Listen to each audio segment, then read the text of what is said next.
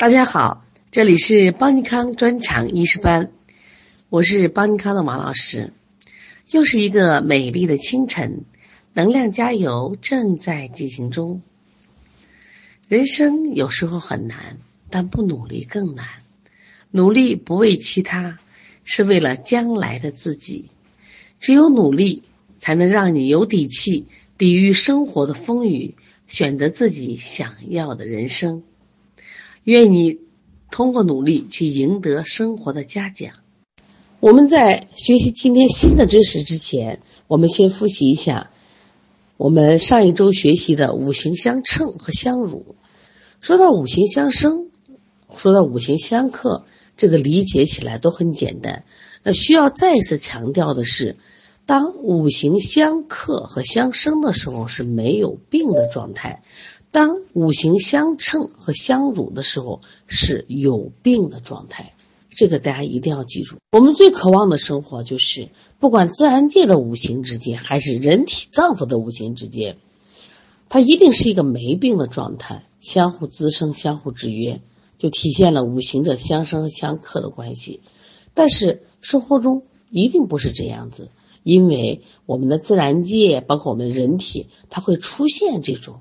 比如说某一型的偏亢或某一型的偏虚，就会导致五行相称和五行相侮的这种局面出现。所以我们必须了解，当五行相称的时候，是哪一型的太亢，还是哪一型的太虚造成的。好，我们再复习一下五行相称。五行相称是指的五行中的一行，某一行。对所胜之行，有它克制的那一行，所胜啊，克制的那一行，过度的制约和克制，叫相克太过，成为过克。你看，你克制过多了，这就叫五行的相称。那么五行相辱呢？五行相侮呢，就是五行中的一行对所不胜一行，一个反向制约和克制，又称为反克。本来你克别人的。最后呢，被被克的一方反而制约，这属于相侮。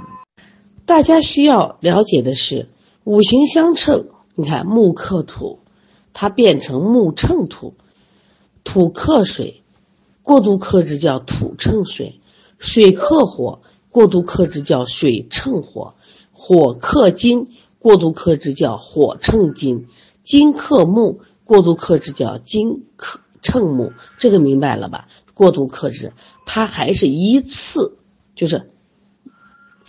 那我们现在看五行相五，五行相五因为是一个反向的制约和克制，称为反克。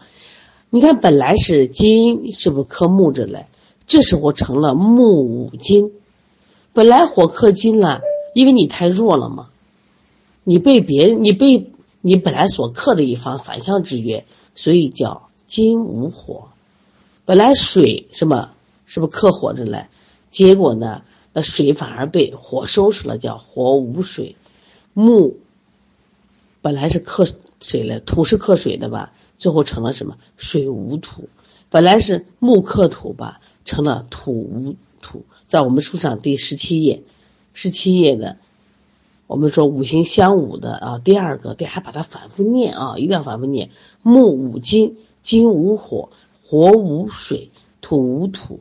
木木，这个为什么要记？你念了以后，你就知道，它属于一种相侮关系，又成为一个反克关系啊。这个也是一个理解难点。前面那个过客就是相称好理解，这个五行相五就属于比较难理解的。所以在我们教材里啊，专门给他解释了，说为什么会产生相侮关系？本来金克木是正常的制约关系，为什么会出现这个？就另一行会反向制约呢，是因为某一行过于亢盛，使原来克制它的一行不仅不能克制它，反而受到它的反向克制，产生了相侮，这叫木亢五金。还有五行中的某一行过于虚弱，不仅不能制约其所胜的一行，反而受到其所胜的所盛行的反克，产生了相侮，如土虚。木虚土大家把这段话啊下来反复念，反复念就理解了啊。现在我们来看一下五行的母子相及。我们经常听到这个母病及子，子病什么犯母，这实际上就是讲的五行中的母子相及。这个我们用的还特别多，最典型的就是脾和肺之间。脾为肺之母，这个小孩经常咳嗽，经常咳嗽，哎呀，反反复复，我们调这个肺效果不好，调咳嗽效果不好。哎，你发现了没？这个孩子的脾功能也弱得很。那么，如果我们从这个角度入手，他是母病及子，所以说我们通过健脾、培土生金，哎，这个病就治好了。这就是运用的五行的母子相及的关系中的母病及子理论啊。要想了解母病及子，必须了解他们的相生关系。到底谁是母，谁是子呢？说到这儿，很多人说我知道。这母子关系简单，木生火，火生土，土生金，金生水，水生木。是，你知道这个关系，但是我让你瞬间指出谁是谁之母，谁是谁之子，很多人都懵了，是不是？我们要知道，木为火之母，火为木之子，火为土之母，土为火之子。就是你要记得说到这样记的数量到这种程度，那我一说到金，那金为什么？金生水嘛，金为水之母，那么它它的子呢？水为金之子，就是你必须把这个了解很熟，所以下来呢说反复读，反复练啊。这样的话，你只有这样的话，我们在运用，在临床中运用这个五行的母子相及的时候，那你就特别顺了。说为什么很多人学习理论，他考试都考很好？他为什么临床很差？就他死记硬背的很好，结果他遇到临床上都不会，就是因为他没落到这个实在实处啊。好了，我们刚再接着看，母病及子是母亲有病了，母病及子是母亲有病了，因为我们每一行中它都可能是母，它也都可能是子，那就是说他有病了。比如说木有病了，就会累积他的子有病。那么火有病了，就会累积他的子有病，这就是五行中的某一行异常，累积子行，导致母子两行皆异常。刚才说最典型的就是我们脾肺关系嘛，对不对？那么母行虚弱，就引发了子行的不足，就会导致两行的结虚。我们举个例子啊，如果水不足，水是干嘛的？水生嘛，是不是水生木啊？水生木，这是个母子关系。那在五脏里头变成什么？肾和谁的关系？和肝的关系。水不足不能生木，导致木气虚弱，最终导致水结木枯，母子俱衰。那什么意思呢？大家一定要和五脏联系起来啊！水代表的肾，不能生木，木是肝。我们经常在学习中医的时候，有一个就是滋水寒木。当这个肝脏出现了问题的时候，如果它出现了肝阴虚之虚症嘛啊，肝阴虚，然后呢肝火上亢、头疼、脾气大、眼角有屎，是不是啊？啊，五心烦躁啊，我们说可能两肋胀痛，这明明是肝阴不足的一个象，对不对？那我我们说肝阴不足了，是谁之子呢？是水之子，因为它水生木嘛，所以找谁去？找肾去。所以我们就滋阴的方法来做，肝阴不足是不是找肾？这叫滋水寒木法，就用的是母病及子的方法。你看，你把这些学会以后，临床是不是就会了？所以希望大家一定要看到这个图，就知道谁为谁之母，谁为谁之之子，而且把它变成五脏来理解。你不能光拿木和土和水来讲，最终我们要归到五脏里。这就是那个表有多重要。为什么？大家反复读、反复背来。我们看。引起母病及子和子病及母有两个方面，第一个方面就是子行亢盛，儿子亢盛，引起母行也亢盛，结果子母两性皆亢盛，成为子病犯母。这个呢，最典型的例子就是谁？肝和心的关系。我们想一想，肝和心什么关系呢？肝为心之母，心为肝之子。大家知道心火是常旺吗？如果心火是旺，导致了木亢。导致了肝火也旺，终止木火拮抗，两个都病了，这就属于子病及母的一种。那第二种呢，子行虚弱，然后上雷的母行，引起了母行不足，结果是子母俱不足，一般称为子盗母气。你看上面叫子病犯母，这个叫子盗母气。像如果木不足，导致了水枯，终至木水结不足。你像木不足，一般都是肝阴不足嘛，肝阴不足导致了水枯，就肾阴不足，最终肝阴也不足了，肾阴也不足了，这就是子盗母气。大家把这书上举的例子都一定要记住了啊！很多人就讲了，老师五行这么难学，为什么要学呢？我前面也说过，五行学说在中医临床中的作用特别普及、特别广泛、特别重要。特别是你在临床中，我经常搞不懂的，哎呀，拿不下的案例，哎，你用五行的思路一做，会了。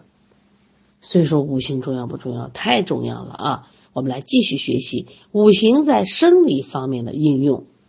当然，我们后面还要学五行在病理方面的应用。你看，一个是生理，一个是病理啊，两个这个范围是不一样的啊。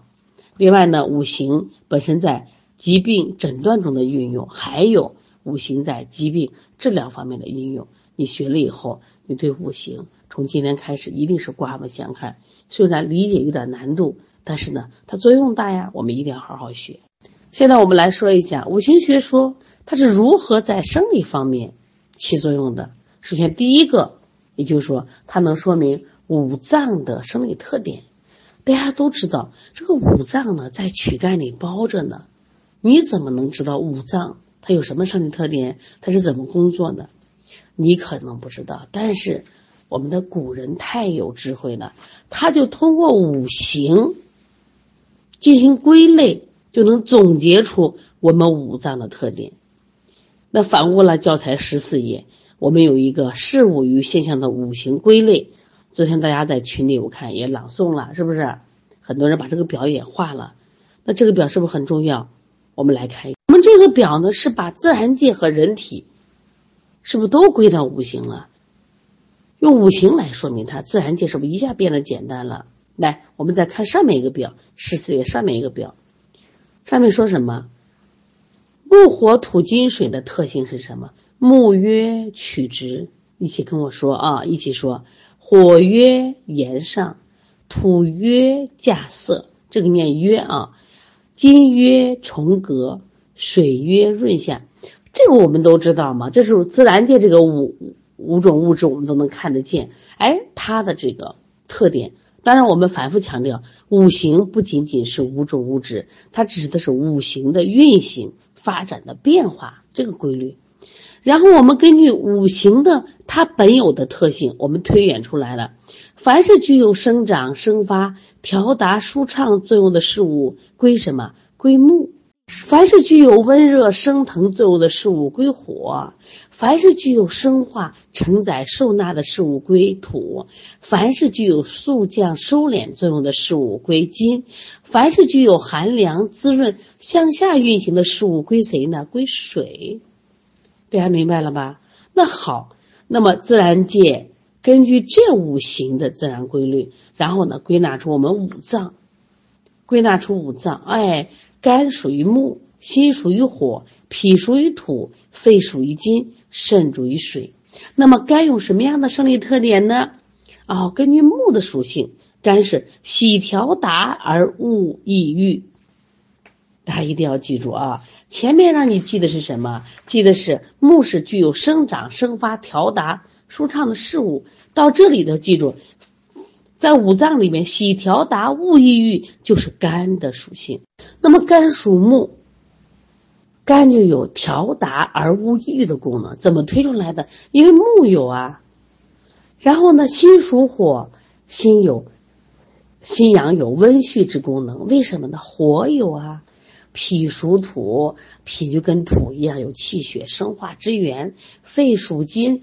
肺气具有清宣肃降之功，肾主水，它能什么？肾主水液的蒸化和排泄，并有藏精之功能。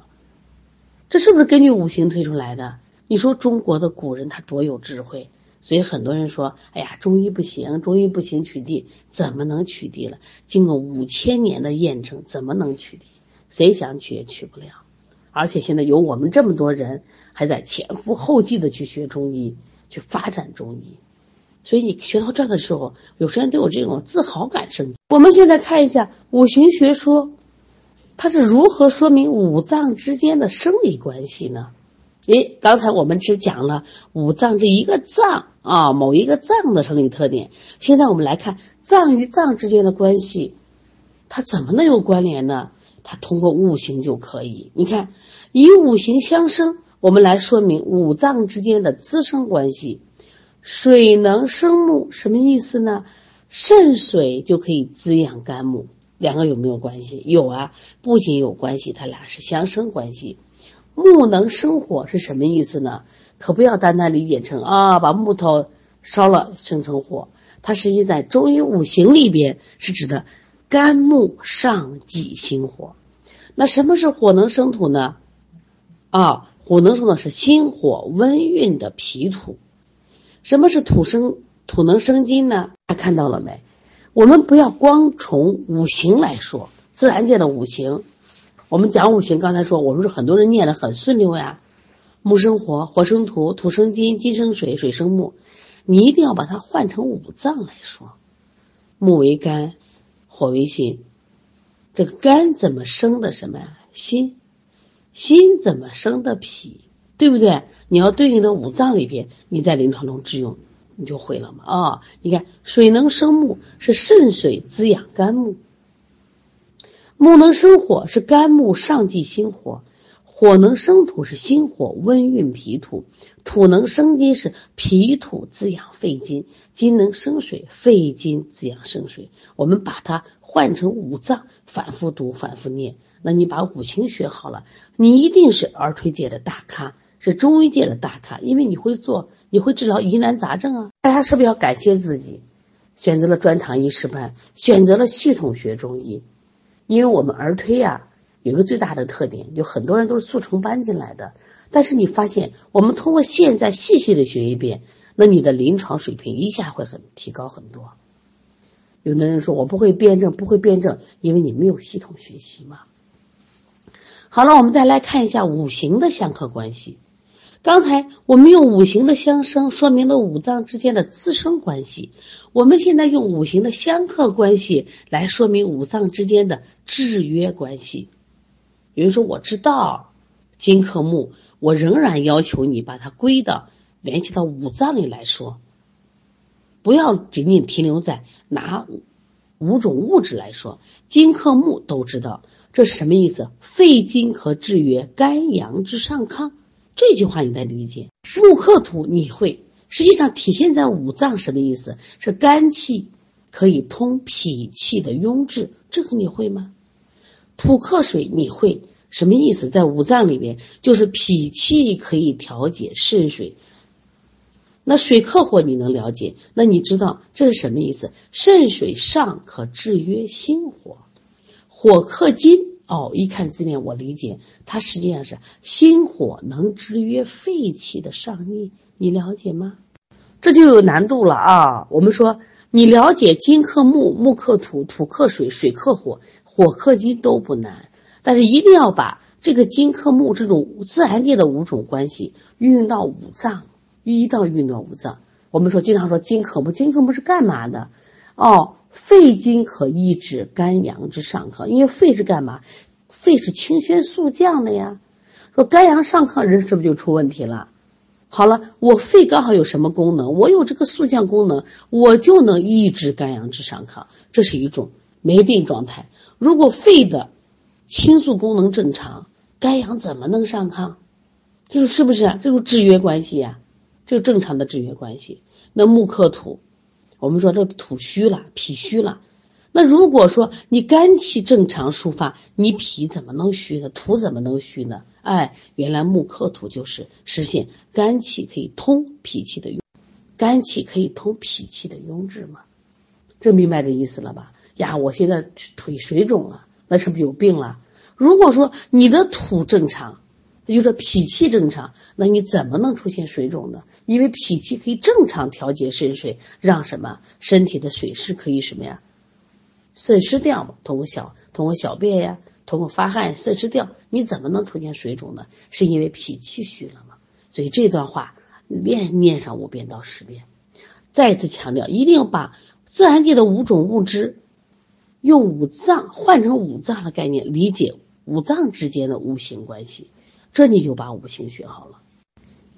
大家反复听到我在讲五行的重要性，当然了，我们下来看一下，这该用到临床中了。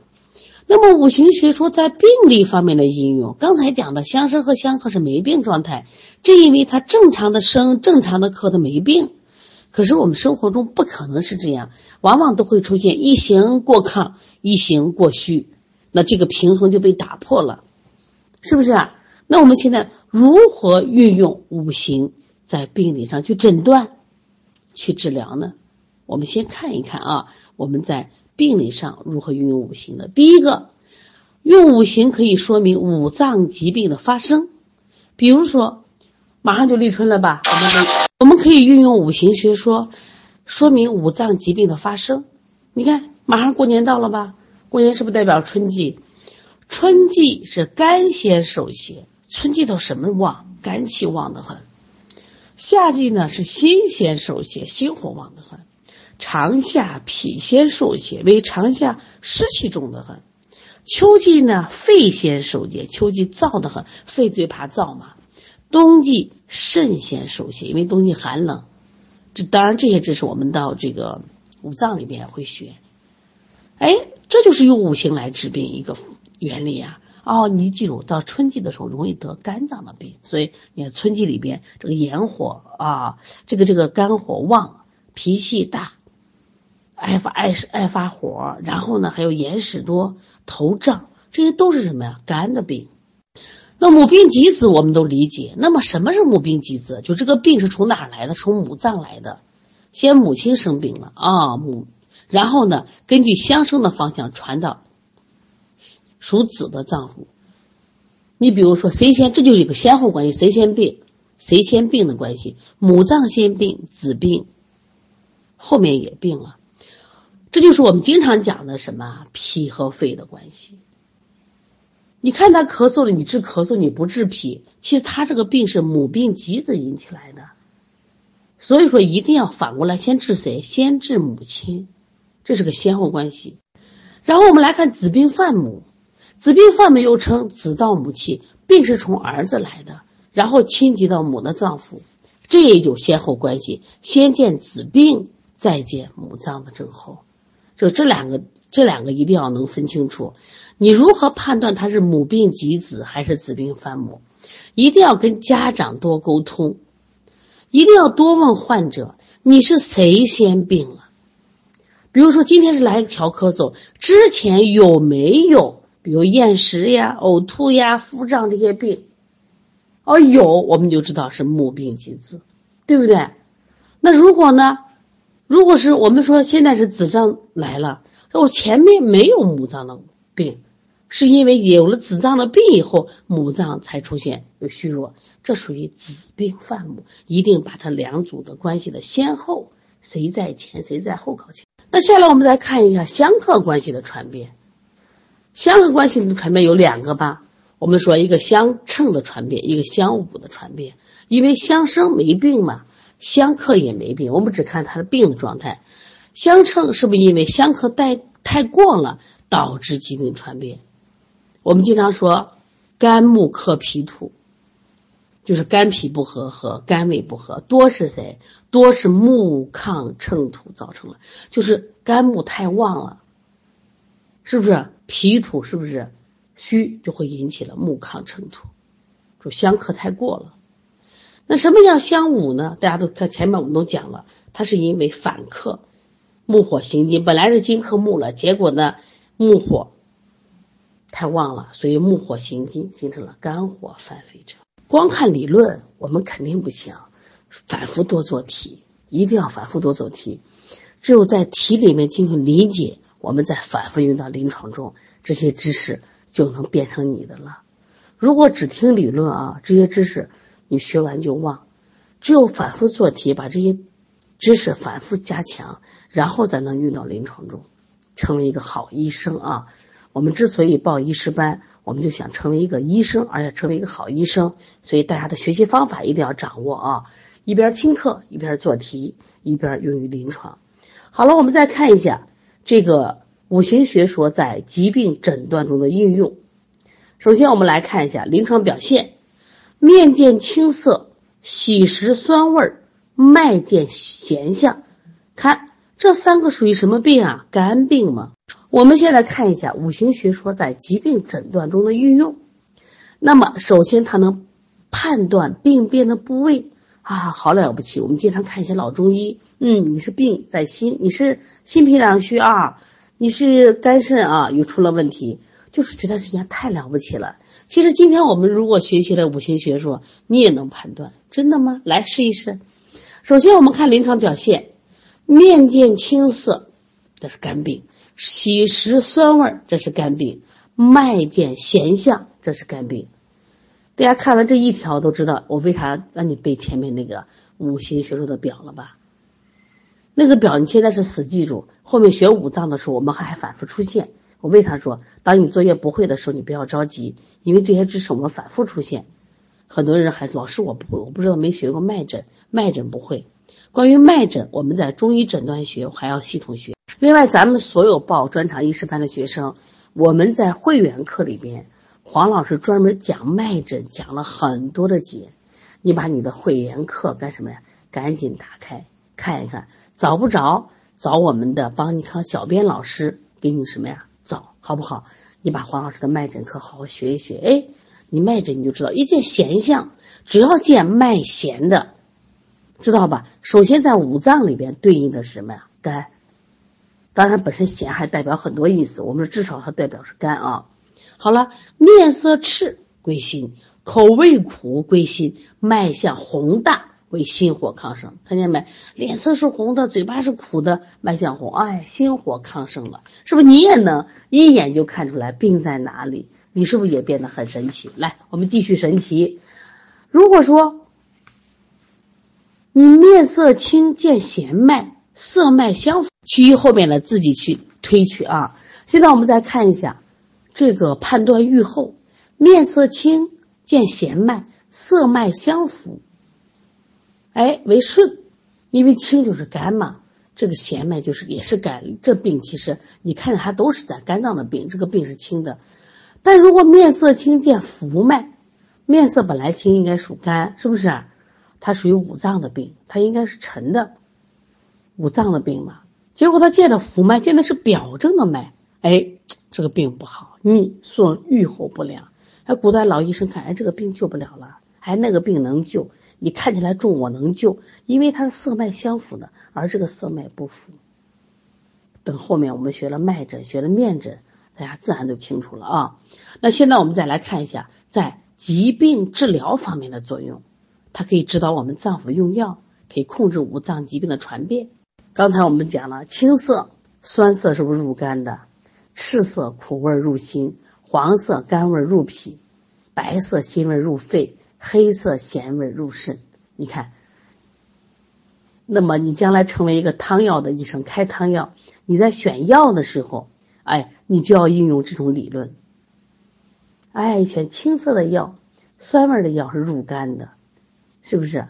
你看我们酸枣仁汤。同样治失眠，我们的失眠有的时候是心脾不和，哎，我们用这个归脾汤。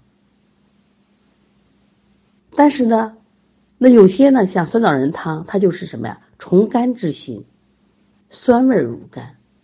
在中医临床里有这样一句话：见肝之病，则知肝当传之于脾，必先失其脾气。你怎么知道呢？你见肝的病为什么失脾呢？我们前面是不是学了五行相乘关系啦？那么肝是什么？本来是木克土，这是正常的制约关系。但是我发现这个人肝火特别旺，脸色发青，脉是弦脉，我知道他肝火旺了，就这一行就亢了，他肯定会什么呀？木什么乘土，会导致脾的虚弱了。所以这又是怎么办？我赶紧干什么呀？先食脾，赶紧健脾呀！我脾功能强大了，那么那你肝就收拾不了脾了吗？这就是一看见见肝治病就知道我要先食脾，这就是古人运用了什么规律？五行的相乘关系嘛。好，关于这个五行的相生关律制定的治则治法和五行相克关系的治则治法，这都是非常重要的啊。我们下一节课用一节课时间给大家讲。因为关于五行和相克是，这那是必考点啊，而且临床应用很多，所以我们慢一点复习啊。所以大家如果通过复习就掌握了，然后等到我们正式开课的时候，大家一学习，哎呀，原来学中医不这么难，就增加了信心。当然，更重要的是提高了我们的临床水平。